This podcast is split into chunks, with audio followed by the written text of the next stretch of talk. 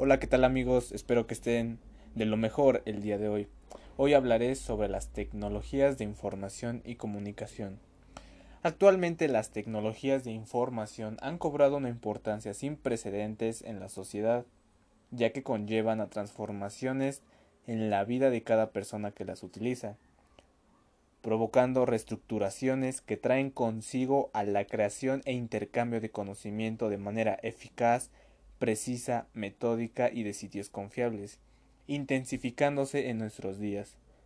a causa de este evento histórico que vivimos,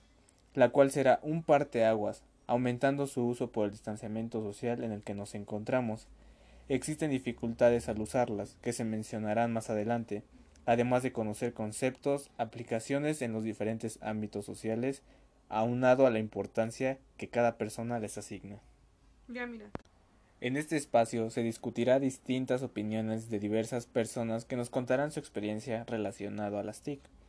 Para comenzar analizaremos las opiniones de distintas personas acerca de su percepción de lo que son las tecnologías de información, definiéndolo como un conjunto de tecnologías que nos permiten la adquisición, producción, almacenamiento, tratamiento, comunicación, registro y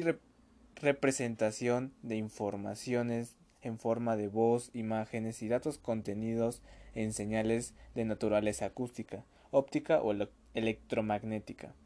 Todas las respuestas tienen en común el término comunicación, como lo decía el personaje número uno que facilitan la obtención de información, así como el poder comunicarnos con personas a corta y larga distancia. Sin embargo, todos llevan a cabo un distinto uso debido a sus necesidades, llevándola a la polarización de las mismas, desde respuestas enfocadas a lo educativo, otras al ámbito laboral o incluso al entretenimiento propio. Como lo mencionaba el personaje 4,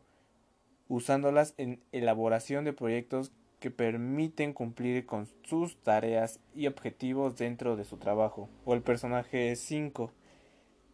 quien las aplica en cuestiones especialmente académicas relacionadas a la universidad, usando dispositivos para que pueda optimizar sus tareas. Otro punto importante que quiero que quiero tomar es la brecha digital haciendo referencia al no tener acceso a las TIC por el total desconocimiento en el uso de estas, teniendo acceso a las mismas o incluso la discriminación de género, etnia y condición social. Llamándome la atención que la, mayoría dijo lo mencionado por el personaje número 3, donde la principal limitante no es la accesibilidad, ya que suele ser alta debido a la globalización pero es difícil acceder a ellos principalmente por sus costos no tan accesibles junto con otra limitante que es nuestra falta de información por el desconocimiento de uso de un equipo electrónico en toda su capacidad. Por último mencionaré sobre si existe algún tipo de discriminación de género con el uso de las tecnologías de información,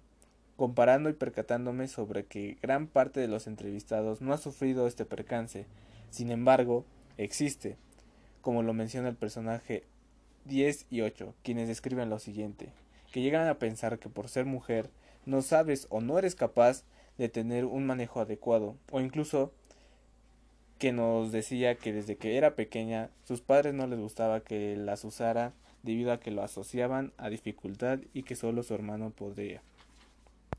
Con lo anterior, se puede decir que las tecnologías de información en nuestros días son indispensables en la vida cotidiana de cada persona, ya que ha facilitado en todo aspecto dependiendo las necesidades del usuario, aunque no todo es perfecto, existiendo una discrepancia, abriendo una brecha digital,